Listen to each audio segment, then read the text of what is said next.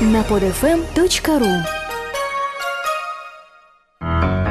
Познавательный журнал «Школа жизни .ру» Надежда Руби. Ревность. Что это такое и как с ней бороться? Школа жизни .ру Полезные советы на все случаи жизни. Ревность – это низменное чувство, основанное на неуверенности в себе. Так говорит мой сослуживец своей жене, который изменяет при первой возможности. И мотивирует это тем, что каждый раз хочет убедиться, что жена лучшая. Ревность есть необходимая сторона любви. Она – один из моментов любви, основа любви, фон любви, первичная тьма, в которой воссияет луч любви, утверждает отец Павел Флорентийский в своем произведении «Столб и утверждение истины». Весьма необычное утверждение для священника. Ревнует – значит любит. Распространенное мнение, особенно среди молодых девушек. Он ко мне охладел – так пусть увидит, каким успехом я пользуюсь среди других мужчин, говорят многие женщины, а мужчина не может не обратить внимания, если у его подруги появились новые поклонники. Интересный механизм человеческой психики. То, что принадлежит тебе, ценится и оберегается больше, если ценность этого объекта, предмета или живого существа не столь важна, подтверждена окружающими, а точнее теми, чье мнение является доминирующим именно для этого человека, или теми, кто может составить конкуренцию. Десятая заповедь Второзакония. «Не желай жены ближнего твоего, и не желай дома ближнего твоего, ни поля его, ни раба его, ни всего, что есть у ближнего твоего». Актуально и сейчас, а не только во времена Ветхого Завета. Подруга как-то призналась, что ее муж так часто устраивал скандалы и выяснял, какие у нее отношения с его одноклассником, а ведь сам же их и познакомил, что она начала задумываться, а может, Владик действительно очень хорош в постели, если муж опасается именно его. Да и что ей терять, если муж все равно уверен, что все уже было? Хотя бы не будет так обидно, когда есть за что получать и выслушивать упреки. Уж лучше грешной быть, чем грешной слыть, удовольствия больше – и к сценам ревнивца отношение станет спокойнее и терпимее.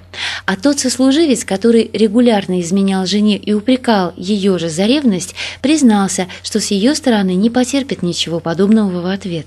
Если мужчина гуляет, значит у женщины что-то не так. Дословно у нее не вдоль, а поперек, и он имеет на это право. А если женщина изменяет, значит она б и зачем ему такая жена? Мне более близка другая позиция. Относись к другим людям так, как хотела бы, чтобы относились к тебе. Если хочешь, чтобы тебе не изменяли, не изменяй. Не хочешь выслушивать сцены ревности, не устраивай их сама, иначе бумеранг вернется. Что делать? Сначала нужно ответить на вопрос, кто виноват? Может, вы в самом деле даете повод? Конечно, задерживаться допоздна без правдоподобной причины, улыбаться его друзьям, расхваливать коллег, особенно если они в чем-то превзошли мужа, сравнивать с более удачливыми соперниками – это не преступление. Но если бы он так делал по отношению к вам, было бы приятно. Так что начинать надо с себя, любимой. Лучшее лечение – профилактика – можно попробовать почаще хвалить мужа, особенно в присутствии его родственников, коллег и друзей, обращать внимание на его достоинства и подчеркивать, что лучшего мужчины, чем он, вы никогда не видели.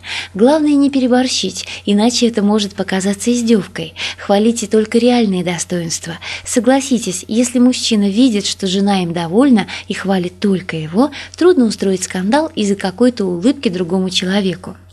Попробуйте свести все к шутке. Например, скажите, что засомневались в его любви и специально хотели вызвать его ревность, потому что вам не хватает его внимания. Будьте осторожны, это подходит только в самых легких случаях, когда в отношениях нет даже намека на конфликт, может вызвать ответную реакцию и чревато последствиями. Жалость к сопернику. Если муж укоряет за то, что вы уделяете подозрительно много внимания какому-то мужчине, расскажите, что у этого несчастного куча проблем. Он несостоятелен, и вы пожалели его скорее как ребенка, чем как мужчину. Не все же такие сильные и умные, как ваш ненаглядный.